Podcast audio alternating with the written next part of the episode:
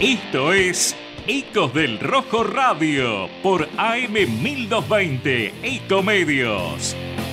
13 años junto al Club Atlético Independiente.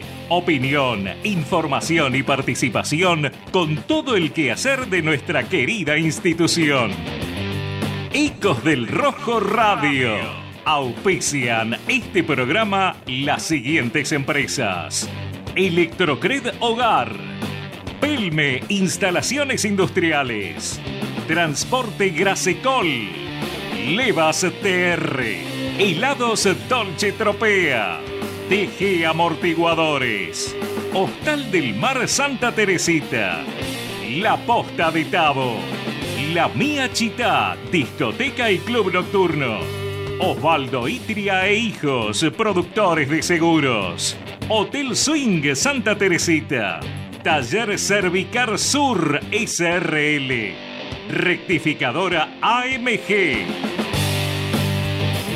Hola, hola, ¿qué tal? ¿Cómo andan? La bienvenida a un nuevo programa de Ecos del Rojo Radio, el número 82 de esta temporada, programa de Ecos del Rojo. Estamos un viernes más para llevarles a todos ustedes la actualidad del mundo independiente en la previa de lo que va a ser el partido contra Vélez, día domingo, Estadio Libertadores de América. Y obviamente el punto no menor, el debut de Carlos Tevez como director técnico de Independiente. Todo esto y lo que ha pasado en las últimas horas del miércoles hacia aquí lo vamos a charlar en el día de hoy en Ecos del Rojo. Así que sin dilatar, abrimos la mesa. ¿Cómo anda a mi izquierda, Daniel Martínez? Buenas noches. ¿Qué tal? ¿Cómo le va, relator? Feliz día. Muchas gracias. ¿Cómo anda? Muy bien. En primer término, un reconocimiento a todos los que alguna vez han eh, ejercido el relato deportivo y en particular lo que a nosotros nos compete, que es el fútbol. A todos, a los que hemos conocido y a los que no. Y en el día de hoy, hablando de Ecos del Rojo, quiero hacer un reconocimiento por un lado y un eh, recordatorio por un lado. Por un lado, acordarnos de una persona que la conocí en el estadio de Banfield en marzo del año 2016 en ocasión de un partido que Independiente le ganó al equipo local por 3-1, que estuvo con nosotros ininterrumpidamente hasta la pandemia, que cada vez que pudo nos dio una mano, y que lamentablemente el mismo día que la Argentina, en Qatar, ganaba por tercera vez una Copa del Mundo, falleció. En el día de hoy me quiero acordar de un excelente relatorio, un mejor ser humano que fue Sebastián por Domingo. Era algo que hoy estuve hablando con Fabián, con nuestro productor, y no me quería olvidar. Y por el otro lado, algo que afortunadamente lo tenemos y sigue compartiendo Ecos del Rojo con nosotros desde que debutó en la Copa Sudamericana el año anterior en oportunidad de un partido en el Libertadores con General Caballero del Paraguay. Para usted, Julián, y para todos los que de una u otra manera han colaborado con Ecos del Rojo desde la primera vez que salió al aire, aquel lunes 28 de julio del año 2014, cuando Independiente en el estadio de Banfield le ganaba con goles de Piscini 2-0 a Belgrano de Córdoba por la Copa Argentina. A todos, a quien lamentablemente no está, y a quienes están, y en particular a quien nos acompaña, feliz día para todos. Muchas gracias, Dani. Un, un placer enorme. Diego Rico, ¿cómo anda? Buenas noches. Buenas noches, feliz día, Julián. Feliz día, bueno, a los relatorios que sé que algunos están escuchando. Bien, tranquilo. ¿Sí? Eh, la comisión directiva me está dejando. ¿Conforme? Hace años. Sí, sí, sí, Menos mal que ganó la selección esta comisión directiva. Menos mal. Y que bueno, no, hay, no, hay- no hacen ninguna macana, nada, obviamente, ¿no? Bueno, Son maravillosos. vamos a ampliarlo a lo largo del programa. Candela García Fontán, buenas noches. Buenas noches, Juli. Buenas noches a todos. Feliz día. Gracias. Primero, feliz día a todos, a todos los relatores y las relatoras también.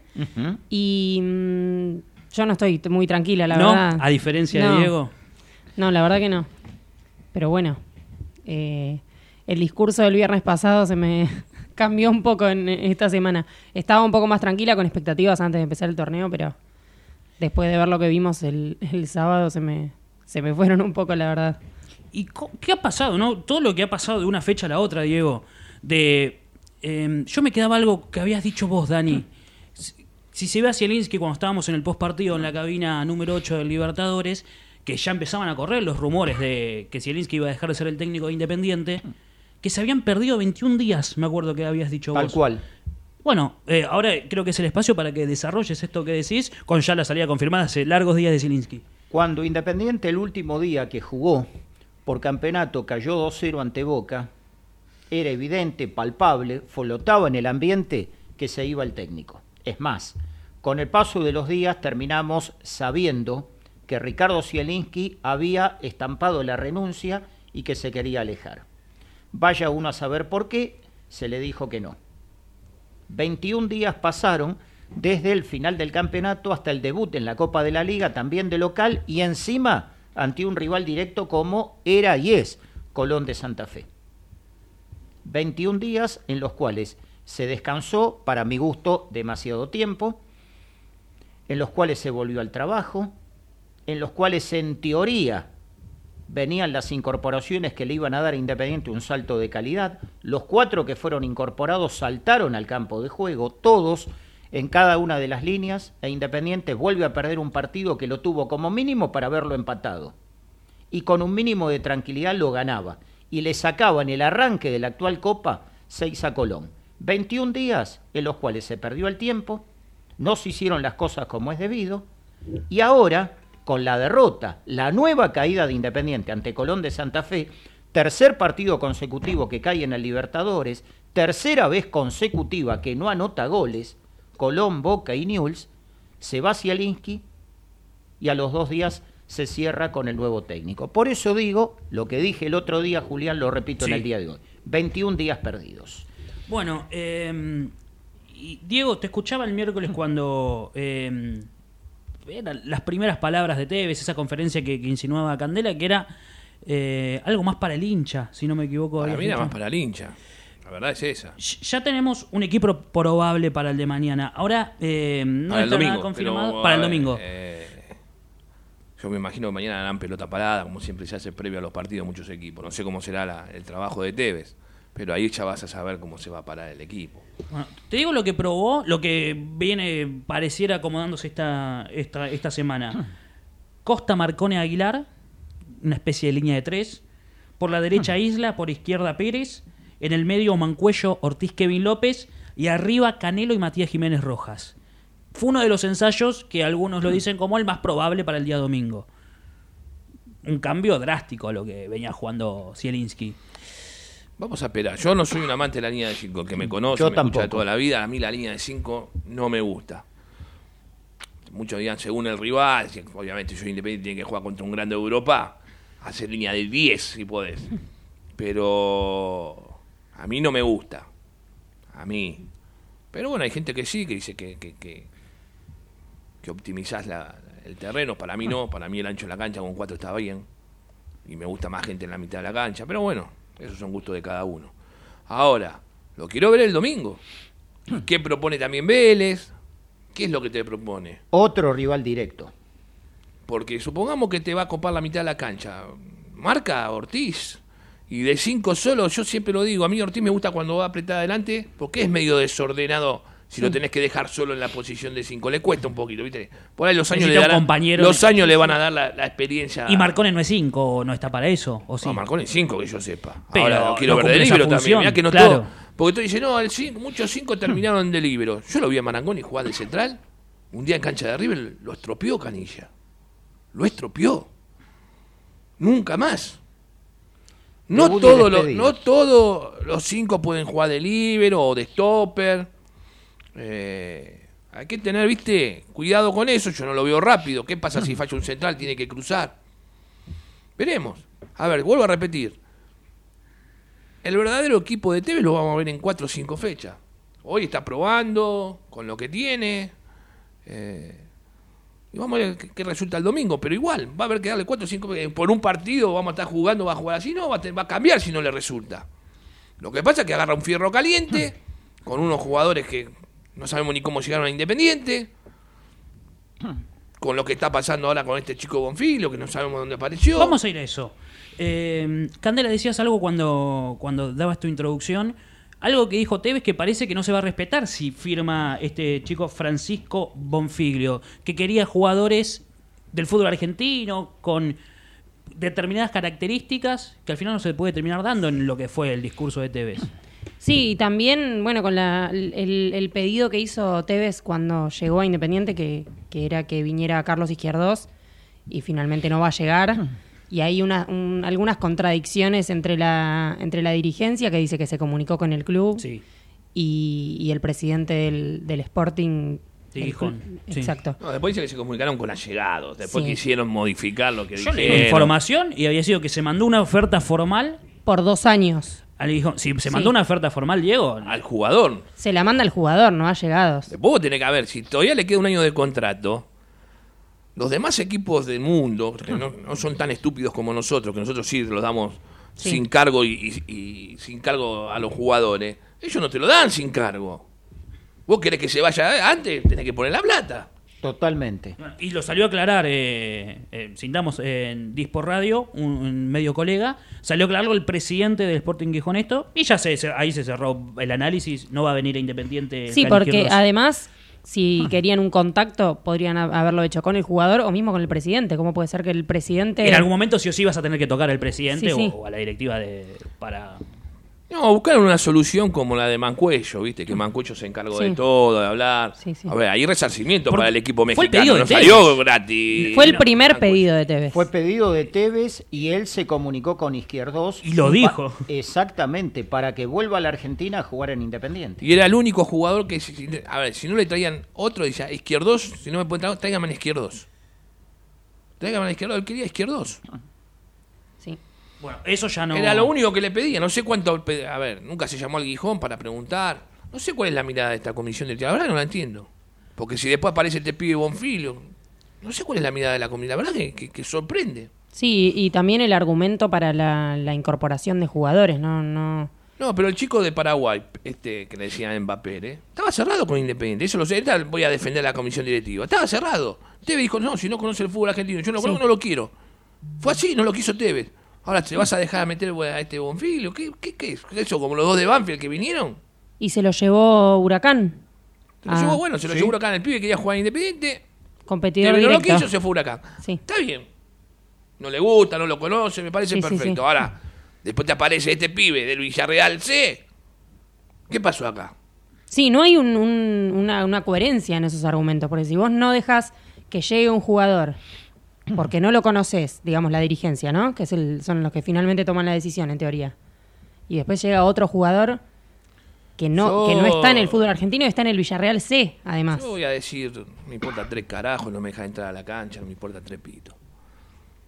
Ritondo, anda a ayudar a, a Nueva Chicago. No nos hagas más favores de esto, por favor. En serio te lo pido. No nos hagas más. Ya trajiste a Sarrafiore, ahora este muñeco. Basta. Anda ascenderlo a, a Nueva Chicago, los de Matadero que le dicen, ¿cómo le dicen a su, a su ciudad? Que le dicen la República, la anda, que suban a primera. La verdad, no, nos des más estas ayudas, por favor, en serio te lo pido. Anda a ayudar a Nueva Chicago.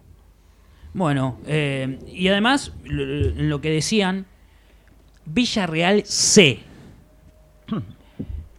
Quinta división del fútbol español. Exactamente. Es una apuesta. Yo le digo que es una apuesta ¿Qué apuesta? Pero, es como que vas a buscar un pibe al porvenir. Literalmente, en la misma, que son eh, semi-amateur. Menos que apuesta, En la D eran amateur. Vas a buscar un pibe a la D que eran amateur en una época. Menos que apuesta, entonces. Ahora, yo me pregunto, ¿no? El fútbol de ascenso tiene en la República Argentina cuatro categorías. Para atraer este tipo de jugadores, realizar este tipo de operaciones que generalmente Independiente le salen de mal a muy mal no hay un A Independiente le sale de mal a muy mal, no al que lo trae. Que acabo de decir, a Independiente le sale de mal a muy mal, deportiva y económicamente hablando. No hay alguien que vea fútbol de ascenso y que diga, por lo menos traigo a este que ha jugado en la B Nacional, que conoce determinadas condiciones del fútbol de la Argentina y se puede adaptar mejor. o mismo en, en, el club, en las inferiores. Por ejemplo. En la reserva. No hay una persona encargada. El centro. que no tiene minutos. No hay un, encargado que manden a, ver a los partidos de, las inferiores, de las juveniles. A ver, le hago una pregunta. ¿Nadie se encarga de eso? Acabas de tocar un tema puntual. Pero le hago una pregunta a los tres. ¿Vos tenés que Ritondo conocía cómo jugaba Sarrafiore? ¿Vos tenés que Ritondo sabe cómo juega este pibe? Perfecto. Por favor. ¿Dónde lo vio? Supongamos que a Sarrafiore lo vio en algún partido por televisión. ¿Y este pibe dónde lo viste? Eh, Hace cinco años que se fue de la Argentina. Sí. Perdón.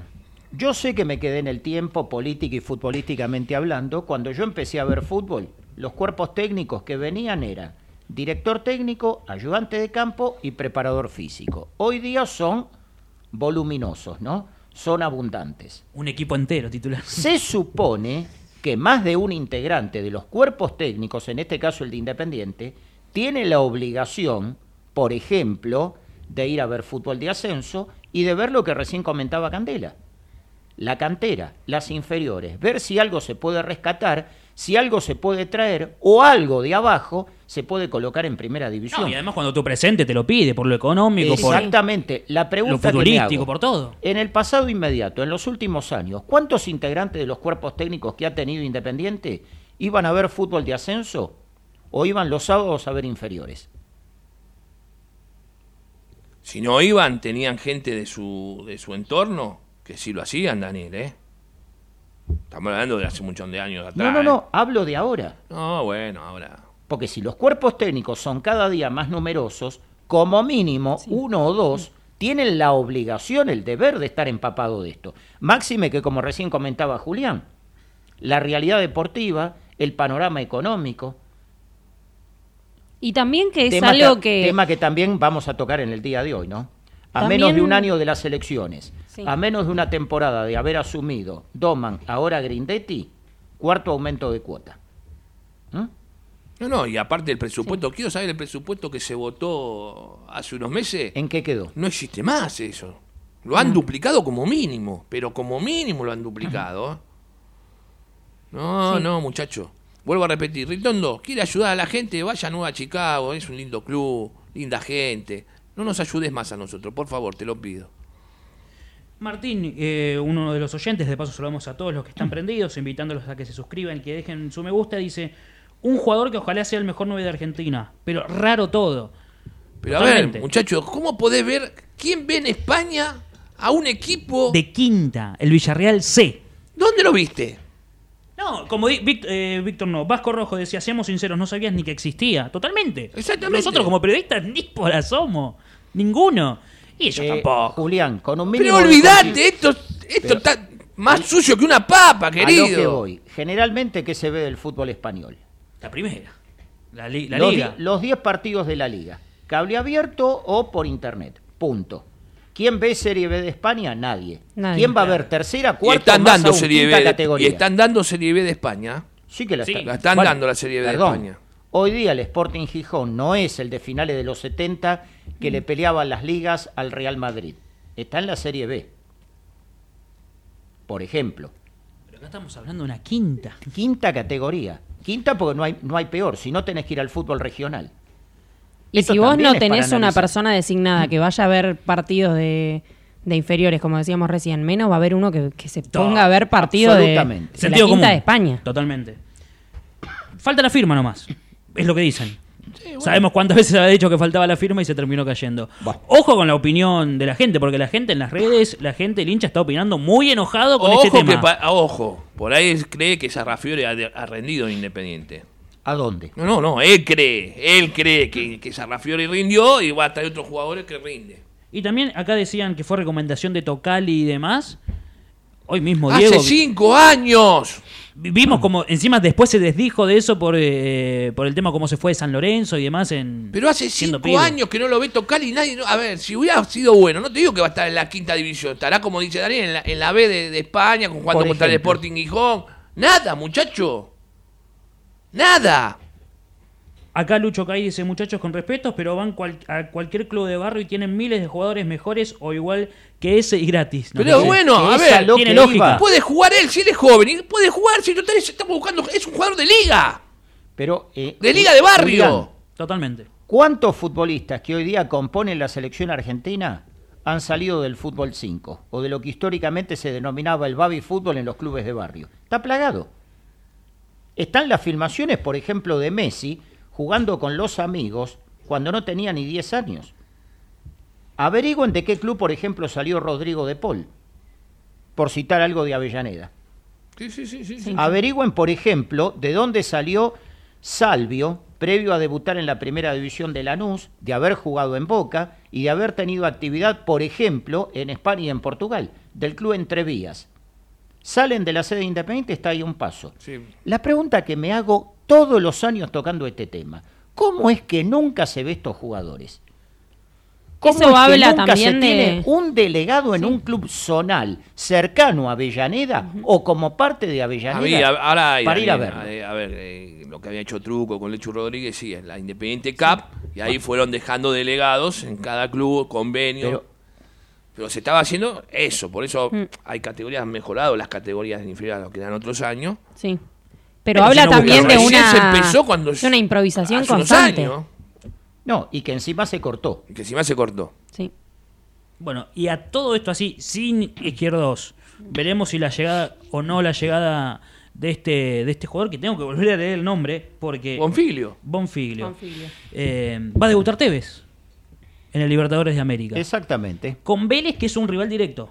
Rival directo que estaba un punto por debajo de Independiente, que ganó el último fin de semana 1 a 0 a Barraca Central con un gol en contra y que fue abiertamente perjudicado por el arbitraje, que no le dieron dos penales, uno cometido a un exfutbolista de Independiente, Brian Romero, que fue escandaloso. Claro, me olvidé de decir, el rival de Vélez era Barraca Central. Pequeño detalle, bueno, hoy ganó Arsenal, venció a Argentinos 3 a 2, el último de la tabla, el último de los promedios de la tabla general, y está ganando Colón 2 a 0 en entretiempo. Colón de Santa Fe está ganando. A Gimnasia. A Gimnasia Esgrima de la Plata. Eh, repaso cómo queda esta tabla anual. Independiente solo, hasta ahora, 28 eh, puntos, con la misma cantidad de puntos que Huracán estaría jugando un desempate mano a mano, porque con esta victoria parcial de Colón se va arriba. Y cabe recordar, como bien dijo Dani, 30 puntos tiene Vélez, dos más que Independiente. Es un partido importantísimo, Diego, el del domingo. Lo de la zona nuestra son todos importantes. Están todos ahí, salvo tres, cuatro equipos. El resto están, todos ahí, en el, montón de la pelea del descenso. Es que con Diego en la semana, estamos todo el día hablando por teléfono, comentábamos, ¿no? Si Independiente le hubiera ganado a Colón, no solo que lo dejaba por debajo, le sacaba seis desventajas, pero entre otros pasaba a Huracán, a Central Córdoba, a Gimnasia, a Vélez y lo igualaba a Unión. Pero esto lo venimos diciendo luego de haber perdido con Estudiantes, de haber caído con Atlético Tucumán, de haber perdido con Boca, de haber caído con Newells, de haber perdido ante Colón. ¿Hasta cuándo vamos a seguir hablando de esto? Sí, son partidos que no podés regalar. Pero es una cosa increíble. La presión en la cancha independiente es mucho más que, el resto. Pero sin duda, pero Diego. Y tenés que traer jugadores con, con acorde al momento que vive Independiente. Claro, bueno, si vamos a, traer a estos pibes que no los conocemos, ¿qué, esperanza No debutó en primera. ¿Eh? No debutó nunca en primera. ¿Qué edad tiene? En este momento, eh, el jugador tiene, ya te digo, Dani, exactamente 21 años. Va a llegar, lo van a tirar a reserva. Categoría 2002. 21 años no debutó en primera. Va, a ver, Daniel. Bueno, nosotros tenemos unos cuantos ahí abajo también. Pero Delantero centro, juega de 9. Pero si hay, si hay unos cuantos ahí abajo, ¿por qué no se apela a esos cuantos que hay ahí? A Hidalgo, a Santi López. A ver, ¿por qué crees vos? No, es muy difícil. Sí, no, negociados, obviamente, y también esto, la improvisación, con todo, con lo que decía. Y reserva, porque no, no, no, van a plantear el plantel. Me muero si lo tiran el plantel. negociados encima en este momento ya sabemos que está mal y todo lo que criticamos en Ecos del Rojo desde siempre. Pero en este, en este contexto, en el, no en, el, en, un momento bueno independiente donde sea más disimulable. Andate a la época de Duca y comparada, y de estas había infinita, Daniel.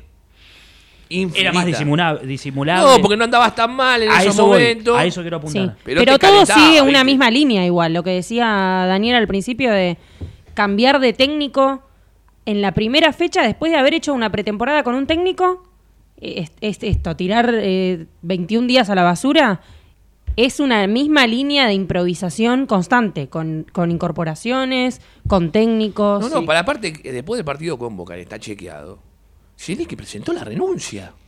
Y no se la aceptaron. ¿Y no pasó con Caballero a mitad del torneo pasado? Pero ustedes Exactamente lo mismo. con la gestión anterior y con la actual. Mes de julio del año pasado, el técnico de Independiente era Eduardo Domínguez. Se va y aparece Claudio Graf. Se va y en un partido en Santa Fe ante Colón, Juan Cerrizuela. Vuelve Julio Falcioni. Termina el año, arranca la nueva gestión. Estilitano, Monzón, Cieliski y ahora Tevez. ¿Qué equipo? En dos años, pues vamos a cerrar el año, creo creer que vamos a cerrar el año con Tevez. En esos dos años, ¿cuántos técnicos en dos años? Lo repasamos. Eduardo Domínguez. Uno. Claudio Graf. Dos. Juan Cerrizuela. Julio Falcioni. Cuatro. Leandro Estilitano. Pedro Monzón. Ricardo Zielinski. Carlos Tevez. Ocho. Ocho en dos años. Habría que, ahí sí hay que remontarse si una dirigencia en dos años metió ocho técnicos. No me acuerdo de eso. Puede estar ahí, pero ocho no creo. Vamos a repasar dos años dramáticos de Independiente. Todo el 2001 y el primer semestre del 2002. Arranca el año 2001 Osvaldo Piazza. Se va un interinato de cuatro partidos Miguel Ángel Santoro. Enzo Trocero. Una dupla técnica, Bocini Clausen. Clausen solo. Otra dupla técnica, el Luli Ríos, Alberto Pompeo Tardivo. Y luego Gallego. Siete. Siete. Bueno, tenemos ocho. Vuelvo a repetir. Ritondo, dale una mano a Chicago que lo necesita. No nos ayudes más a nosotros. Estamos bien, deja. Eh, estamos bien. Quédate, dale una mano a que quiere ascender a primera, se lo merece Chicago, lleva mucha gente. No vengas más a joder acá. Carlos Payeta dice, no puede ser que no se den cuenta. No lo ve el que no quiere ver. Hacen todo mal adrede. Ya somos amarillos, presidente, honorario, Macri, presidente, Grindetti. Y bueno, nombrando a todos, manager, a Ritondo también. Sí, igual, igual por más que hagan todo mal. Mirá que no es tan fácil después andar por la calle, ¿eh? Le pasó a más de uno. Mirá que cobró el hijo de, comparada, mal una vez. No, no es fácil. No, y ¿eh? ya Avellaneda tiene todos los carteles de. Decirle a Cantero, que, a Cantero que venga a ver un partido. Mirá que no es, no es, tan fácil. ¿eh? No solo a él. Mirá que no es tan fácil. Están jugando con fuego. Y recién va. Ni, va ni es un año de. de las elecciones. De, 2 de octubre. Y además hay mucha gente que. Lo que queda. Y hay mucha gente que tampoco se olvida de dirigentes que tenemos ahora pidiéndole a la gente en la platea que se despierte y. Por ejemplo. Ah, ah sí. Bueno. Y que ahora. Bueno, vamos a ir a. Más de 200 personas. Ya volvemos. les pedimos que dejen su me gusta. Les pedimos que se suscriban Ecos del Rojo. Gran previa. Si viene el domingo, ya vamos a contar eso. Nos metemos de lleno empezando justamente la previa contra Vélez y hay info del futsal, info del femenino, de todo, así que quédense que después de la tanda sigue Ecos del Rojo hasta las 23.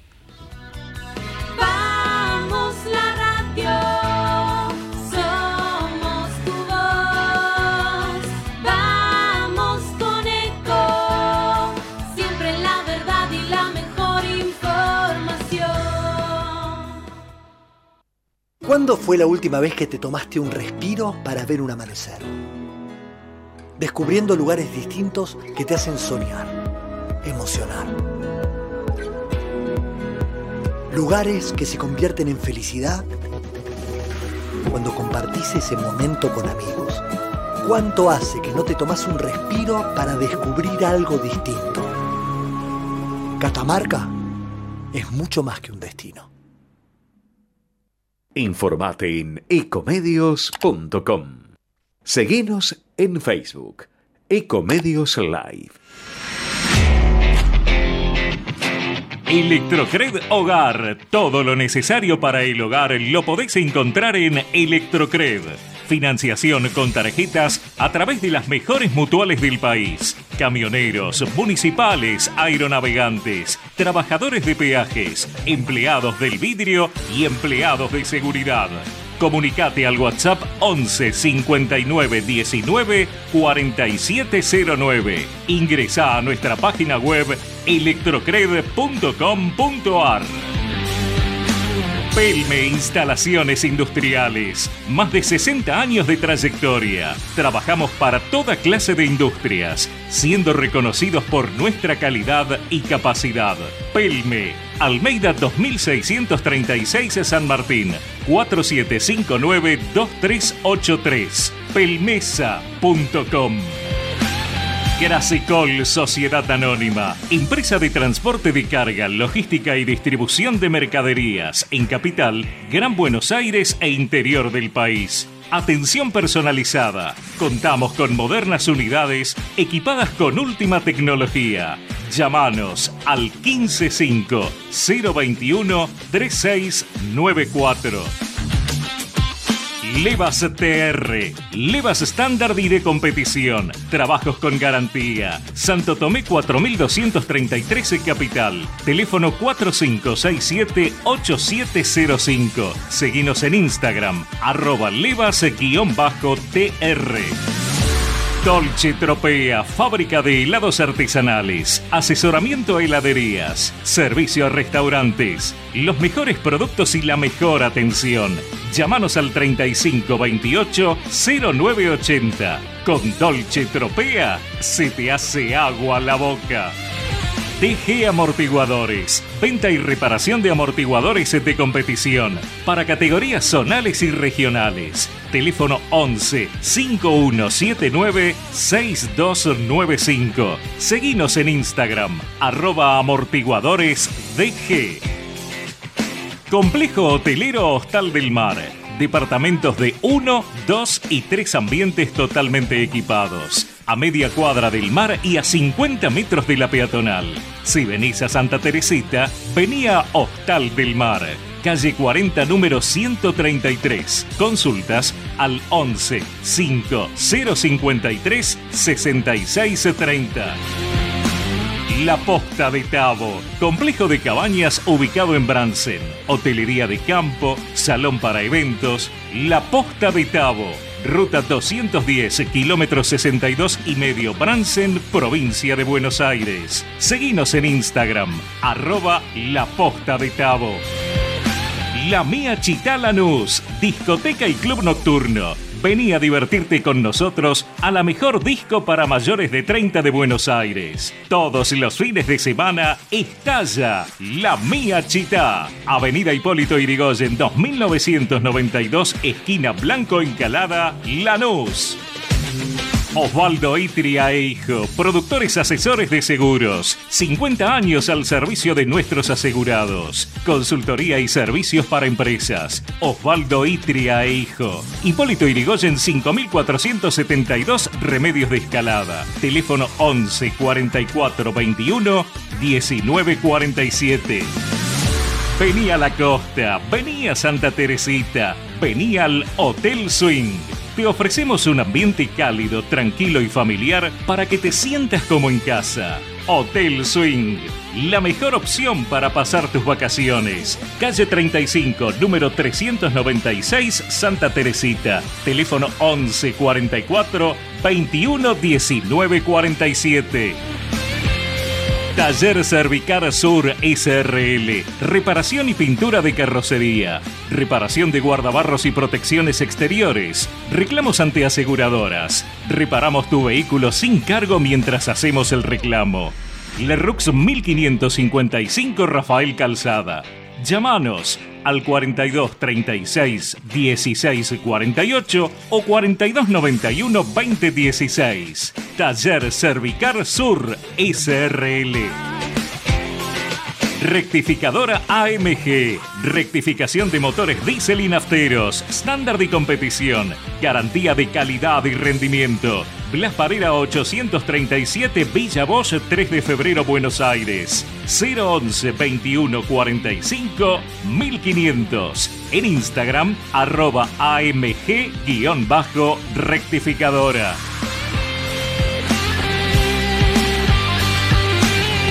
Seguimos al aire en Ecos del Rojo Radio en este viernes 22 horas 35 minutos a 48 horas, poquito menos, del debut de Carlos Tevez del partido por la fecha número 2 de la Copa de la Liga entre Independiente y Vélez. ¿Cómo viene el asunto histórico entre Independiente y Vélez, Dani? Usted sabe que en 1940 Independiente perdió un partido muy polémico con Atlanta 6-4, siendo el bicampeón del fútbol de la Argentina, alcanzando el vicecampeonato detrás de Boca, y por esa caída y por la victoria de San Lorenzo ante Vélez con goles del Vasco de Isidro Lángara, Vélez descendió de categoría por primera y única vez en la historia. Tres años en segunda de ascenso, lo que hoy día es primera B, por eso de ahí en más, cada partido de la gente de Vélez ante Independiente era un duelo a más no poder. De hecho, la caída más holgada que Independiente ha tenido en su historia fue en 1945. En el viejo Fortín, como se denominaba el estadio de Vélez, perdió ante el equipo local 8 a 0. Nunca Independiente, ni antes ni después, tuvo semejante golpazo como aquel día. De ahí en más, Vélez fue recuperando terreno y le sacó a Independiente cuatro partidos de ventaja. ¿Y por qué Ecos del Rojo dice cuatro y no cinco? Por campeonatos de AFA, por una cuestión muy simple. La semana anterior a que el gobierno argentino decrete el comienzo de la cuarentena, jugaron por la primera del campeonato en el Libertadores Independiente y Vélez. Con gol de Silvio Romero de penal, fue victoria del equipo local y esa fecha, pese a que no se llegó a completar, sirvió para el puntaje acumulado y determinó quién ingresaba y quién no a la Copa Sudamericana o a la Libertadores de América. Por lo tanto, el partido es oficial, contabiliza y al mismo tiempo baja la ventaja de Vélez de 5 a 4. Por Copa de la Liga, ¿cómo ha ido? En la primera edición no jugaron entre sí, tampoco en la segunda.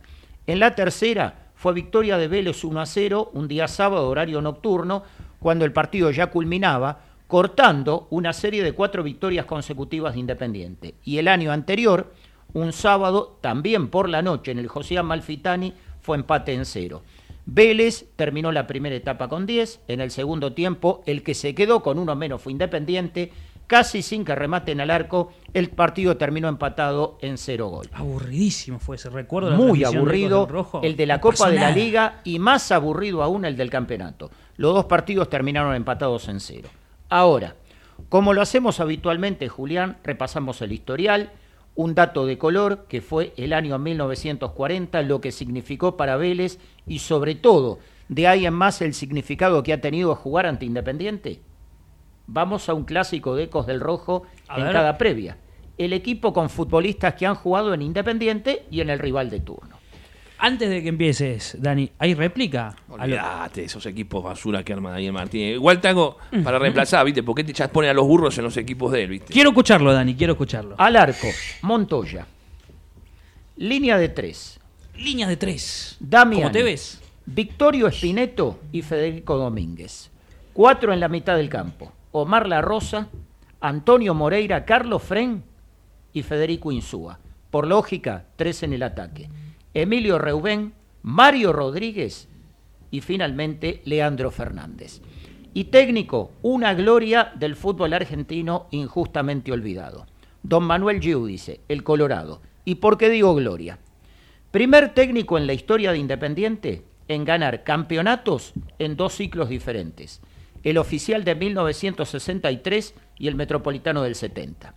Primer técnico en la historia del fútbol argentino en ser campeón con dos camisetas diferentes, Independiente y Vélez, en este caso Nacional 68.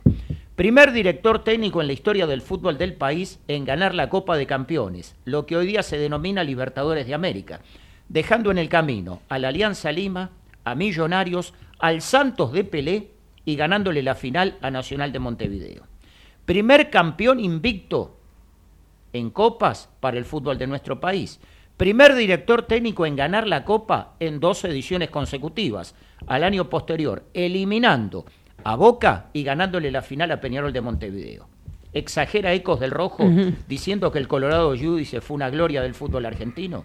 ¿Por qué casi nadie lo recuerda? ¿Y por qué habitualmente, humildemente acá decimos, que no hay una sola peña de Independiente en toda la Argentina que lleve el nombre del Colorado, de Manuel ¿Y Giudice? por qué no es de River y de Boca y nosotros tampoco nos encargamos de... Bueno, dentro del club, adentro del club queda impresentable. Diego, antes que digas tu equipo, quiero leer algunas me- algunos mensajes. Por ejemplo, el de Oliver Gatiesa que dice: Este Dani Martínez sabe cuántas veces fue al baño cada ciudadano. Ahí aludiendo a su, Eh, a su memoria. Le, le agradezco al oyente, pero está Candela presente, no podemos repetir. Bueno, Candela es testigo que decían en, en la charla, eh, en la pausa, le dio los cuatro eh, nombres de los portaaviones japoneses hundidos, ¿no? Sí, sí, sabe todo, sabe todo. Bueno, acá Eh, Graciela también dice sí, que es un placer es. escucharte. Graciela, un abrazo para ella. Y acá alguien dice: Enrico Presidente. Quiero escucharlo. Diego, su equipo. Ha terminado Ecos del Rojo. Dice Rico Presidente. No hay más votación, Yo no hay nada leo, más nada. Antidemocrático total. Antidemocrático. Son dos nenas del centro de Banfield, fíjese. Y acá Me dice, si Enrico son se hijas. postula, sería el Milei del Rojo. Bueno, Quiero escucharlo. Sí, es yo también. al lado mío, pero bueno. adelante. A ver, Pusiste a Montoya en el arco, sos un caradura. Mira que tenés arquero para poner. A Montoya pusiste. Bueno, mi, mi arquero es un fenómeno. ¿Nombre? Sebastián No quiero, Sosa. no quiero que la gente piense que vino porque era el yerno del técnico. Ojo con lo que va a El decir. yerno del técnico. El yerno del Ah, técnico. respiro más aliviado, porque pensé que iba a mencionar a otro. No, ese usted lo menciona y siempre le hace mala propaganda. Bernardo Leyenda. Después línea de cuatro. Dos centrales. Pedí referencias a Independiente. Esta comisión directiva me dijo, mira, los dos centrales históricos. me- la comisión actual, ¿eh? la de fútbol. No me diga. Me dijeron, porque los saca el equipo adelante. Eh, son rápidos, ágiles. Emiliano Dudar y Lazo. Lazo. Sí, Lazo. me lo recomendó esta, comi- esta comisión de fútbol actual de Independiente. Yo, yo les creo. ¿Está bien? Ellos Está saben, bien, está yo bien. les creo. Sí, sí. Sus laterales. Puse a Wuhan, que lo ha hecho, y le voy a dar una sorpresa y voy a decir por qué. El 3 es Alejandro Mancuso, porque cuando él debuta en Ferro antes de pasar a Vélez, era marcador de punta izquierdo y después terminó siendo mediocampista central. Esto es una... Le digo porque si no me va a correr. Clase de historia. Estoy dando Candela. clase Sí, a, sí, a sí. varios. No traje la libreta hoy para. Después tres mediocampistas de, de lujo. Puro fútbol. Un Una marcador, dinámica. dos de juego, Sí. dos marcadores, Todo de solo de juego. juego. Ah, todos de La juego. gente me va a entender. Sin marca, está bien. Franco Razzotti, Jerónimo Poblete y Agustín Mulet. No, Una dinámica. Mulet. Sí, sí, mucho Metió fútbol. Mulet, Dani. Sí, sí, ya lo meto, ya está. Para mí ya está condenado Mulet. Eh, y después de delantero, dos por afuera y uno. Se va a emocionar Martínez porque uno lo había pedido él de talleres. Jonathan Menéndez. Cookie Ferreira. El, Cookie- el, el Chucky Ferreira, perdón. Bueno, estoy riendo por el tercero. Muy amigo, pero muy amigo del señor Daniel Martínez. Muy, ¿eh? Y los que peinamos cana van a saber por qué. Jorge Lulú. Lulú, ¿eh? Sanabria. Jorge Sanabria. Salían juntos de, de juerga, no Jorge sé. Armando Sanabria. Perdón, le voy a explicar. Salían de juerga juntos, lo le tiene voy que a contar eso. Al cómico que tenemos acá en el programa. 200 personas escuchando este debate, eh, así que. En el para año que sepan. 1980, Vélez le tocó jugar la Copa Libertadores de América. Una de las incorporaciones que realizó fue Sanabria. Terminó la participación de Vélez en la Copa, en el Metropolitano, y recaló en Independiente. Quien era el técnico en aquel entonces lo hizo incorporar, contó con el visto bueno de la comisión directiva, era el gitano, Miguel Antonio Juárez. Jorge Sanabria tenía un apodo que me lo imagino jugando en el día de hoy lo que sería, ¿no? Era apodado Lulú. Sí, efectivamente, así se lo conocía. Sí, porque como corría, ¿no? Con las piernitas así medio para adentro. Jugó al lado de Bianchi, al lado de Bochini, este tipo. Dejate de joder. Quiero recordarle algo. No me pensás que hizo tanto gol en tan campeonato. No me pensé con esa pavada. Marcó cuatro goles con la camiseta de Independiente. Cuatro goles. Uh, al lado de Bochini, cuatro goles. En un campeonato que Independiente jugó 18 partidos. ¿Cuántos jugadores hoy día, exceptuando a Cauterucho, han marcado esa cantidad en lo que va del año? Daniel, no estaba. A ver, tampoco tiene a Bochini esto, ¿no? Pues bueno. Pero, a ver. Hubo dos que no hacían gol. Lulú Sanabria y el Pampa Gamia. Déjame de joder. Bueno, me falta el técnico. Hay Le varios. gustaba ir mucho a Mendoza, a San Juan, a, a que fuera el equipo. Pedro Marcheta. Bueno, los ¿Me va a 20. decir algo? Me lo, me lo va- No, no voy ah, a y estos nombres, muchachos, hagan repaso, ¿eh? La mayoría de Ducatense para acá vinieron, ¿eh? No todos. La mayoría, dije, escúcheme, o se escucha usted solo. No, está nervioso. No, vos, cálmese. vos, que me Baje querés un correr, cambio. Porque Julián no ha leído Pusiste todo. a Montoya en el- un arco y te- a Montoya, mirá que tenías que haber elegido arquero. podías ¿A quién? haber elegido. No, tenías No, al que usted quería yo no lo voy a poner. Bueno. Bueno, ahí está el debate que hay entre los comentaristas de Ecos del Rojo. Y esto encima se repite, para que no se lo pierdan el domingo, en la previa del partido. Pa- ¿Con Poblete- algún cambio? Me hago un signo de Poblete, pregunta. Razoni- Razzotti y Mulé. No hay mediocampo mejor en el fútbol, en la historia del fútbol argentino. Sí, me imagino.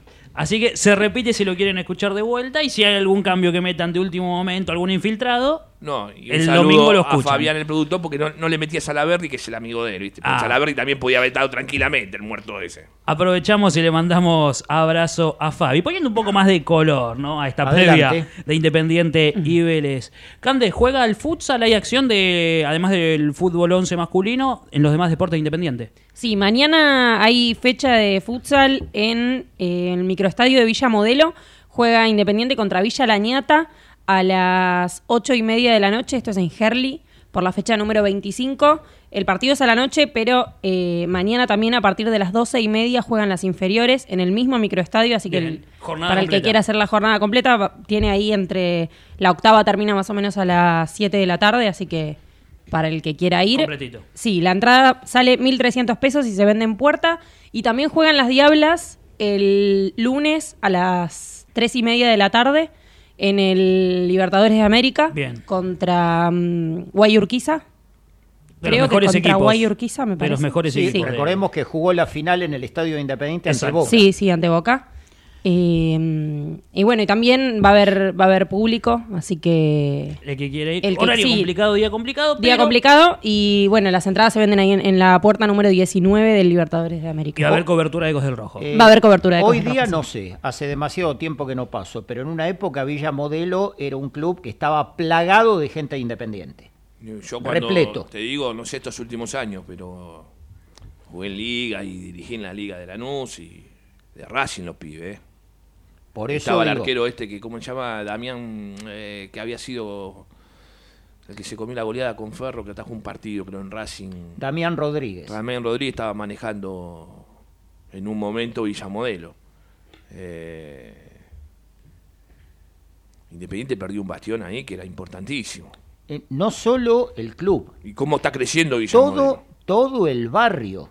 Era un fortín independentista en una época. De hecho, más de una vez Independiente, la primera ahí entrenaba. Yo te digo que la mayoría de los, de los eh, dirigentes independientes se están enterando ahora de eso. ¿eh? Quédese tranquilo, Daniel, eh, que no lo saben. Juegan todos los fines de semana, cada 15 días. Juegan siempre ahí. A ver, uno era, estaba a la cancha en su momento donde practicaba Independiente de la década del 70, de los 80. Era habitual. Ahí Independiente practicaba. Después hicieron el, el buffet con, el, con el- la cancha grande. Tenían una cancha en diagonal ellos.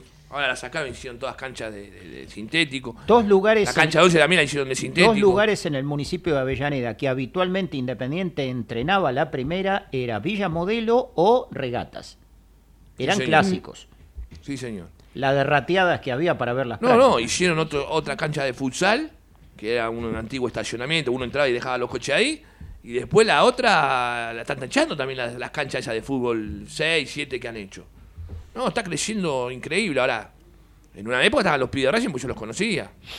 Quiero hacer una, perdón, Juli, Sí, una salvedad con respecto al partido de las Diablas. No es contra Guayurquiza, es contra SAT y es a las 3 de la tarde. El de la lunes. tarde contra la tele, lo que se le Sí. dice la tele. SAT. Sí, sí, SAT. Cuyo hombre fuerte, ¿quién es? ¿Quién? Horacio Arreza Igor. Ah, mire usted. Eh, miren lo que dice Luis Castillo.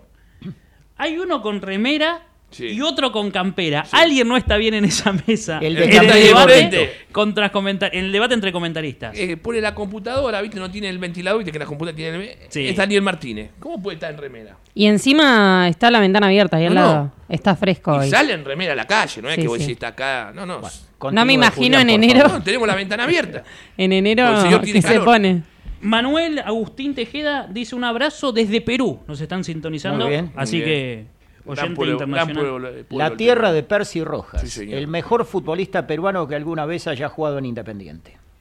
Acá hay una nacionalidad algo y Dani nos tira un dato. Y le habían hecho una pregunta, aprovechando tu conocimiento, Dani Oliver Gatiesa dice, pregunta histórica para Dani.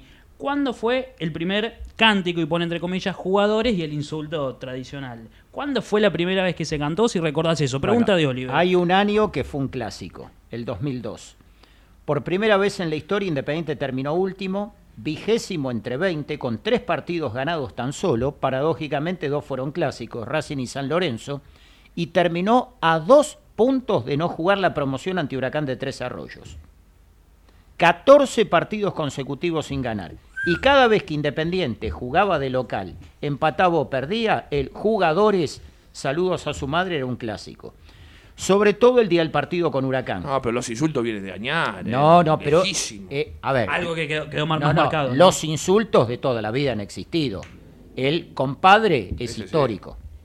Ya en, en el año 82, Caloy, armando lo de Clemente, en el viejo Canal 13 era Iturral de la cosa está que arde. En los campos de juego era otra cosa, no, no estaba la cosa que arde. Bueno, ahora, el de jugadores sí, es un cántico siglo XXI. Y el que, que canta la mayoría hinchadas, eh, mi buen amigo, esta campaña volvió a- esa la, esa la inventó Independiente. Esa. Esa es de 1982. Es una publicidad del gobierno bonaerense pidiendo calma a quienes tenían que viajar a la costa en plena temporada de verano. Automáticamente la inmensa mayoría de las hinchadas estaba disputando el campeonato nacional que ganó Ferro, empezaron a adaptarla cada uno con su letra. Sí, pero Era primero fue independiente porque les costó a las demás hinchadas. Bobby, mi buen amigo, este verano volveremos a estar contigo. Y entonces era, en este caso Rojo, mi buen amigo, esta campaña volveremos digo, a estar ese era un himno nuestro. Ahora está modificada, pero ese era un himno nuestro. Y otro himno de ese año, teniendo en cuenta el momento muy particular que vivió la Argentina con el conflicto bélico de Malvinas, era la canción de León Gieco adaptada a, A la la, Bocini. Solo le pido a Dios que Bocini juegue para siempre, siempre para Independiente, para toda la alegría de la gente. Bueno, ahí, Ahí le tiramos dos, que eran sí, nuestras. Los ampliando insultos la son. pregunta. Son otra cosa. Los insultos vienen de. De la época de los abuelos era una que hoy no me imagino entonándola a ninguna de las barras de Independiente. La gente se mata por ver a De la Mata. ¿A dónde va la gente? A ver a Don Vicente. Contá la de Sanabria como cantaban. ¿Te animás a contar la de Sanabria? Lulú, lulú, lulú, qué lindo punto suspensivo tienes tú. Salía de joda con Daniel Martínez, no me caso. Matías nos dice, fuera de joda, ¿Tevez va a poner cinco defensores? La apuesta zona de equipo chico, pero como estamos no me parece mala idea para agarrar confianza. Y al menos que no nos hagan goles cualquiera. Siempre digo, hay que ver. A mí no me gusta la línea local elegante. Hay que ver si la pone, pero Exacto. pero estuvo supongo- Hay que practicándolo. ver dónde se para los tres centrales, qué hacen los, los lateral volantes, van a jugar lateral Sé, volante. sé que probó más de un sistema en la semana, que no me parece mal. Para eso están las prácticas, para eso están los ensayos, para que el técnico vea qué es lo que tiene, qué es lo que le falta y con qué debe salir al campo de juego.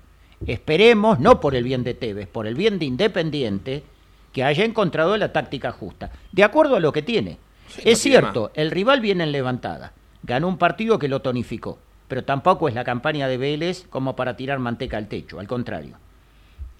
Y algo, Cande, que dijo Tevez, eh, por lo menos después de su primer entrenamiento, que no estaban acostumbrados a ese ritmo. Sí, contó que, que él, eh, bueno, les dio ejercicios con mucha intensidad. Intensidad fue la- muchas veces nombró la palabra Sí. intensidad. Eh, y, y, bueno, que se dio cuenta de que los jugadores no estaban bien entrenados y que probablemente, bueno, eh, no sé si entrenaban o menos horas por día o con muchísima menos carga de la que están entrenando ahora y que bueno, esto obviamente va a pesar en, en el 11 que va a elegir. Eh, por ejemplo, bueno, cuando vos nombrabas el, el 11 con el que probó en los entrenamientos, Sí.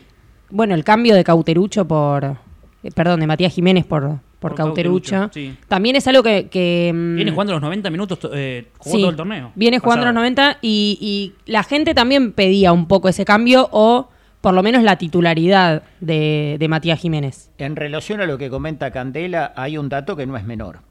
Independiente en los primeros tiempos de local no fue menos que Newell's, aún yéndose al descanso perdiendo, tampoco con Boca y con Colón.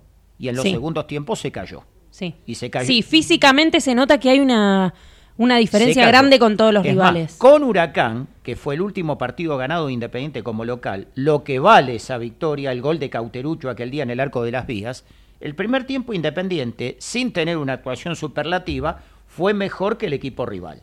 En el segundo tiempo, por no haberlo rematado y por una caída física, se terminó pidiendo la hora. ¿Sabes lo que pasa, Sí. Daniel? Cuando vos decís jerarquía en algún jugador, la jerarquía primero nace también de la cabeza. Totalmente. Sí, sí. Y acá, acá vos no tenés jugadores de ese nivel. Vos decís, se cae físicamente. Yo, para mí, también desde lo mental. Sí, Es claro. un O en equipo caso- endeble, muy en- en endeble. Al primer caso- golpe ya está bueno, muerto. eh, lo hemos comentado más de una vez. 12 partidos Independiente arrancó perdiendo en lo que va del, del año. Un empate con Colón eso. y el Sí, resto sí. los perdió todos. Sí. Por eso digo. No Pero es bueno, casualidad. tiene que ver también con esto que, que decía Tevez. Y no lo va a conseguir de un Que- partido, de una no, claro. a Sin dudas. Claro. Esa intensidad que busca. Pero bueno, me parece que es algo que le remarcó a Zielinski, por decirlo de alguna manera, pero A que ver, le remarcó si al vamos plantel. por, Sí, por sí. intensidad, Marconi no puede estar en el equipo, entonces. Es el que menos corre últimamente. Bueno, y Uno también ve, haciendo la- ve. Me va- la- Me vas a decir que no, de libero corres menos. Sí. Según donde pares la defensa, corres menos. Según. Sí, sí. Y esto que decía Juli, la distinción de la forma que, que tuvo el, el entrenador nuevo para encarar los entrenamientos, eh, bueno, a diferencia de lo que venía haciendo el técnico anterior, y también dejándolo un poco en evidencia, porque eh, con un plantel bastante grande, me parece que tiene, eh, que, que todos tengan ese nivel de entrenamiento siendo también un, bueno, ni hablar, ¿no? ¿no? No hay ni que mencionarlo, me parece, pero un club grande que, que tenga tan poca intensidad los entrenamientos y que se note en la primera práctica, me parece que tiene que ser significativo. Es lo que dice él. Siempre los técnicos dicen, cuando Sí, se sí. va un técnico, viene, lo vi- viste, te- él lo dijo al aire, lo- generalmente los demás te lo dicen los de R, no, el equipo Sí, sí. es pachasesco, siempre te dicen lo mismo. Así que lo dijo de entrada él. Lo tomo, Alguna lo tomo, vez, lo tomo con sin pinzas siempre, mencionar la época, alguna vez vos tuviste la ocasión de hablar en Domínico con un preparador físico independiente y que te dijo. No, no, lo dije el otro día al aire. Hablé con eh, el profe Macaya y yo dije que lo creí porque después de que se fue al Mirón, cuando fue a Lanús, lo primero que hizo fue cambiar el preparador físico. Entonces ahí había algo. Si el mismo técnico decide cambiar, a- a- que generalmente es muy difícil, ¿viste? Que Sí. ya el cuerpo técnico siempre, ¿viste? Hay una unidad, confianza. Ahí sí. Si el ruso Chielisky cambia el preparador físico cuando vuelva a trabajar, ahí le tengo que dar la razón. Sí, alguna razón. Le voy a dar la razón a Tevez, pero si no es muy difícil. Si el- tu, tu preparador físico es malo, ya tenés eh, varios puntos en contra para dirigir un equipo. Igual, Diego, eh, hoy no, porque ya el programa termina. Me acuerdo cuando se había planteado un problema con Independiente en el 2019, que era la caída del equipo en los metros finales del año anterior. Se caía en los segundos tiempos y perdía partidos imposibles. Se trajo a un preparador físico que había trabajado con Alejandro Sabela en la selección argentina. Pero el mismo colega que habló en aquel programa en el que vos y yo participamos, ¿qué dijo al aire? Sabela, en estudiantes y en la selección argentina, arma planteos de juego totalmente opuestos a los que viene armando el actual técnico de Independiente. Y yo no sé si les va a resultar. Y no se equivocó. No dio la medida, porque estaba preparado de una manera. No cambió la metodología de trabajo, no fue ni contra ni ataque. Se quedó a mitad de camino. ¿Cómo Por terminó te digo. todo? Salida De prematura. acá 4, 5, 6 partidos vamos a ver el, el verdadero equipo de... Bien, eh, lo seguimos debatiendo el domingo en la previa a partir de las 16 horas. Vamos a estar, así que nos quedan algunas cosas, las seguiremos debatiendo en la previa. Cande, ¿algo que te haya quedado antes del cierre? No, recordarles a, a- a todos los que quieran ir a ver al futsal y a las Diablas también, y que obviamente Ecos del Rojo va a estar, va a estar ahí presente en la cobertura. Hasta el domingo. Chao, buenas noches. Hasta el domingo. Buen viernes, noche. Me voy con Lulu. Hasta el domingo, Diego. Dani, Feliz día, Ah, relator. perdón. Ritondo, ayuda a Chicago, no nos dé más una mano. nos vemos el domingo.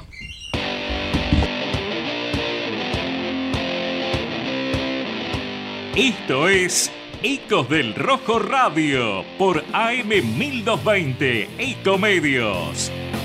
13 años junto al Club Atlético Independiente. Opinión, información y participación con todo el quehacer de nuestra querida institución. Ecos del Rojo Radio. Auspiciaron este programa las siguientes empresas. Electrocred Hogar. Pelme Instalaciones Industriales. Transporte Grasecol. Levas TR. Helados Dolce Tropea. TG Amortiguadores. Hostal del Mar Santa Teresita. La Posta de Tabo.